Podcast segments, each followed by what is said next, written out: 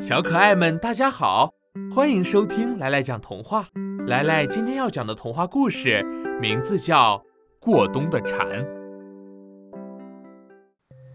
秋天来了，蚂蚁兄弟们开始准备过冬的粮食了。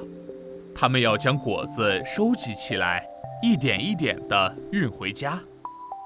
这时，玩了一个夏天的蝉看到了辛勤忙碌的蚂蚁们，便嘲笑说：“你们真是一群傻瓜，何必自讨苦吃呢？你们看我多自在，你们什么时候才能和我一样呢？”说着，就飞到了蚂蚁兄弟头顶的树枝上，跳起了舞来。蚂蚁看了蝉一眼，什么也没说，继续忙碌着搬运着食物。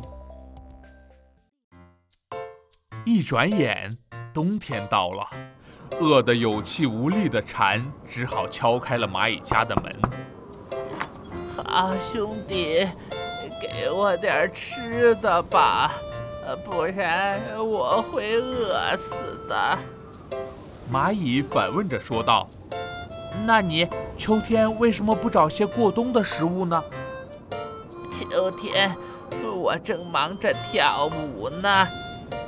蝉不好意思地回答道。